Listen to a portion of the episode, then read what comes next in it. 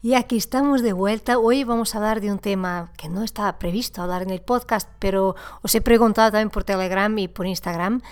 Y vamos a ver cuándo un positivo nos llega a casa, cuando uno de nuestros hijos da positivo con esta ola que nos está tocando a muchas familias, pillar el virus. Y yo creo que nos puede ayudar a reflexionar, sobre todo estar más preparados para no pillarnos tanto de sorpresa. Y os contaré la historia de cómo fue aquí en casa, cómo pudimos afrontar bueno, voy a pasar en este capítulo algunas pautas de neurociencia importantes que nos ayudan mucho en esta tarea de directores de orquesta y al final del capítulo te dejaré un resumen porque va a haber mucha información y también un par de noticias que quiero compartir contigo. Y ahora, sin más, entramos ya en capítulo. Hola, bienvenidos a Eduquen Positivo, conéctate a tu hijo. Estás escuchando a Mariana Sánchez. Bueno, y aquí vamos con nuestro capítulo. Perdona esta voz que todavía tiene registros de COVID por aquí, pero ya casi casi se va. Así que vamos a ver cómo nuestra actitud, cómo nuestra reacción puede influir en la recepción de la noticia en nuestros hijos. No se trata de una gripe normal, es una situación donde hay mucha información, donde se lleva dos años con esta situación y a los niños a veces les asusta, ¿no? Cuando ven que mami está positivo, que padre o que él mismo está positivo, ¿cómo pueden reaccionar? Y aquí es muy importante entendernos que nuestros hijos, em, nosotros somos como un espejo, ¿no? Y eso, si os acordáis, cuando eran pequeñitos, si todavía no tienes pequeños, cuando caen, ¿no? Cuando, ah, cuando pues, se hacen daño de alguna forma, nuestra expresión les va a comprobar, mira, es muy grave lo que me ha pasado o no es tan grave porque mi madre está tranquila. Entonces, nuestra reacción como padres, como adultos, como educadores, es clave. Eh, y claro, a veces no pensamos, ¿no? Porque es instintivo nuestra reacción y no nos da a frenar. Y hay un ejercicio muy potente que se puede hacer, y esto os enseño aquí para que lo podáis aplicar, que es prepararnos cómo vamos a reaccionar. Y esto si tienes hijos pequeños lo puedes preparar para cuando se cae en el parque, pero también cuando da un positivo a un test COVID. ¿Cómo quiero yo o cómo puedo yo, me gustaría reaccionar? Si nos preparamos, nuestro cerebro identifica que ha pasado ya por esa experiencia y cuando entra en la situación ya no le pilla de sorpresa porque siente que ha vivido eso. Es muy, muy útil saber esta información. Nuestro cerebro no distingue muy bien imaginación de realidad. Bueno, si habéis estado en alguna conferencia mía o alguna sesión, yo siempre os cuento esto porque es muy importante. Nos da una información fantástica, una capacidad de saber esto, que sí, en un estado de imaginación, porque no estoy en la situación, me estoy preparando, eso hace que mi cerebro está interpretando que está viviendo. Pero me da la posibilidad, porque estoy con calma, no, no estoy en riesgo en la situación en concreto, de cómo me gustaría, de vivenciar esa, esa situación desde la calma y desde el control que es muy distinto cuando nos ocurre un accidente, una, una situación que nos pilla de sorpresa y que nos asusta, entonces nos entra nuestra supervivencia, ¿no? nuestro estado de alerta en acción. Pues desde la calma es lo que os quería proponer. ¿Cómo os gustaría, cómo te gustaría reaccionar eh, si te diera positivo ahora en el test? Si tu hija o tu hijo da positivo. Y os cuento esto y os eh, traigo este capítulo, no solo porque habéis votado en que me pedís que sí, sobre todo por lo que me ha pasado aquí con mi hija mayor, que es una niña adolescente, tiene 16 años, no es una niña pequeña, y quizás por eso, porque tiene más información y porque sus amigos también viven esta situación, les pilla y les puede asustar más o menos, depende de cada niño, depende del momento en que les pilla. Y mi hija se ha asustado bastante. Y, y además os voy a contar tal cual, yo no estaba con ella, él está en el baño haciendo el test, de, golpe me grita, estoy positiva. Yo digo, madre, de hecho, como no la estaba viendo y no entendía si estaba feliz o, o no, no, es que no entendía muy bien su reacción, mi reacción fue, no me lo puedo creer. Porque claro, adolescentes van con amigos, fiestas, esto, y es normal que, sean los primeros a pillar. Pero claro, yo estaba pensando cuánto de trabajo tenía, eh, todo lo que tenía previsto la próxima semana, la semana siguiente, porque era un domingo. Entonces, claro, había activado mi complicómetro y mi, sistema de alarma mm, pensando en lo que me iba a suponer tener un positivo en casa. Y me había desconectado, como no, no la tiene delante, pensaba que ella incluso no estaba mm, triste, cuando abre la puerta del baño y veo que está eh, con lágrimas que no paran de correr, que está aflita, que está, que está perdida, digo, uff, pues sí, me olvidé totalmente mi semana y mi planificación y mis problemas, porque ya nada tenía importancia. La importancia y lo urgente ahí era tranquilizar a mi hija, era ayudarle a, a calmarse, a entender que entender su emoción, a validar su emoción no decir nada, porque a veces nos entra la prisa y la necesidad de solucionarnos el sufrimiento, pero lo que les ayuda de verdad, y esto también es importante que sepamos, sean adolescentes o no adolescentes, es que dar ese espacio, que a veces que hablar, hacer preguntas, eh, dar soluciones, no, no es el momento. Dar espacio. Y de hecho me decía, necesito estar sola, necesito estar sola.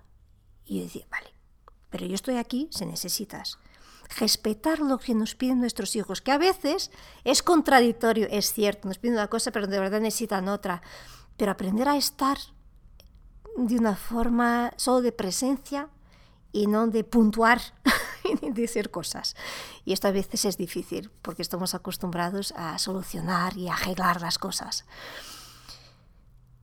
Cuando se ha calmado, cuando, cuando ha querido que le ayudara, y le pregunté, ¿Quieres que te ayude? ¿Quieres que te ayude a ver la situación? ¿Te puede ayudar? Y porque esto pedir permiso también es algo muy importante que nos olvidamos muchas veces de preguntar a nuestros hijos si quieren ayuda, si quieren un consejo o qué necesitan, ¿no? Que cuando están bajo descontrol, y por eso cada vez me, centro más en enseñar autorregulación emocional, porque es el proceso más importante que podemos aprender en nuestras vidas, eh, de verdad entender en qué punto están. Y luego cuando ya están calmados, porque fuera de la explosión, en la explosión no consigues que entienda nada, tenemos que dejar pasar esa, esa ola, esa, esa etapa explosiva, que dura lo que dura, a unos dura más, otros dura menos, depende del momento también y de la situación.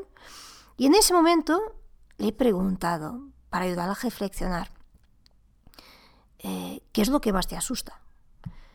Y me dice, que pase mal, que pase mal porque tuve una amiga que ha pasado muy mal, que estuvo ingresada. Y entonces la me digo, ¿y esa amiga estaba vacunada? O eso, no, es que esto pasó antes de las vacunas. Vale, de todas las amigas que tienes que han pillado el virus, ¿cuántas han pasado mal? Bueno, ninguna. Entonces, poco a poco, que con esta reflexión, ¿no? Porque claro, hay que entender el contexto. Por supuesto, cada uno es uno y tiene sus, organismos y no, no sabemos, ¿no? Pero en este momento lo importante es volver a la calma, identificar, reflexionar, pero eso solo lo podemos hacer cuando ya estamos calmados, ¿vale? Entonces, a veces creemos que los niños reaccionen y que piensen y que busquen soluciones y están totalmente... No, no, no, no, no, nuestro cerebro no funciona así, no funciona así. Entonces, desde la calma, y poco a poco se fue tranquilizando.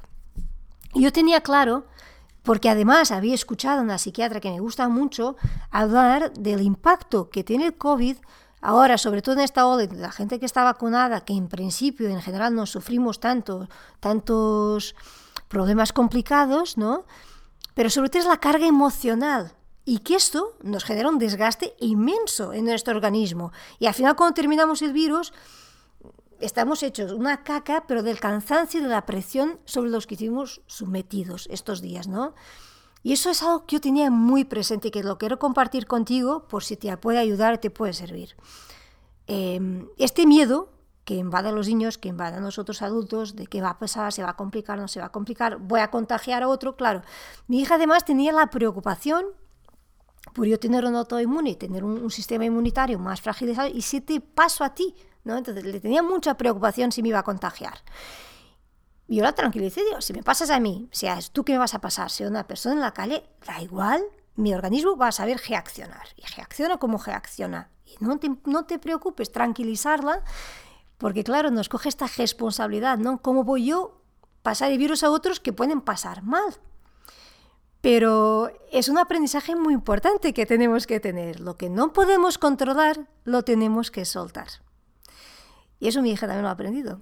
Lo que no controlas, no, porque no está bajo tu control, suéltalo. suéltalo, porque genera una carga, genera una presión, genera una autoexigencia que no nos toca, porque no la podemos resolver. Entonces, desde mi control, ¿qué puedo yo hacer? Lo que, está bajo mío, ¿no? Y, le conté también, y por eso vuelvo a afirmar esto, la carga emocional que esto puede generar, eso es bastante pesado y agotador. Bueno, al final hemos pillado todos aquí en casa, bueno, excepto mi hijo mediano, que por milagro no sé muy bien cómo ha pasado, pero siempre negativo. Y, y ha tardado, pues yo he tardado 10 días más que los demás, pero bien, bien. ¿Qué aprendizajes sacar de aquí? Y eso es lo que quiero compartir en este capítulo. Además, hemos compartido ya muchas cosas, si volvemos atrás, ¿no? Lo importante aquí es estarmos preparados siempre que posible. Si no has pillado todavía, si lo has pillado, has vivido ya este capítulo con otra mirada, pero si no lo has pillado, si no te ha tocado, piensa, haz un, párate un momento a pensar cómo te gustaría reaccionar, cómo, cómo te puedes preparar. Sobre todo tener claro que como directores de orquesta, como, como padres, nuestra serenidad es su serenidad. Y esto es algo muy, muy importante a mantener claro en nuestra cabeza, que sí, que esto no puedes vivir desde la carga porque la presión, yo tengo que estar serena y estoy ahí, que no me puedo. No, no, no, no. Es encontrar formas de que de verdad consigas uh, conquistar y trabajar esta serenidad. Pero um, tener presente esto, que nuestros hijos eh, acaba por ser un reflejo ¿no? de lo que ven, de lo que respiran delante suyo. No se trata, yo he hablado ya de esto en otras sesiones, en, otras, en otros capítulos creo que también, no se trata de tragar, no se trata de autocontrolar, que no puedo pasar nervios a mi hijo, pero estoy que no me aguanto. No, no, no. Pasa de otra, pasar por otro estadio, tragar ya sabemos que, que nos trae otro tipo de... Explotamos, mm, tarde o temprano terminamos explotando. Trabajar la autorregulación es otra historia. Y es un camino, es un aprendizaje que se va haciendo poco a poco y al final cuando un día ya no ya reaccionas de otra forma y dices, ¡ole!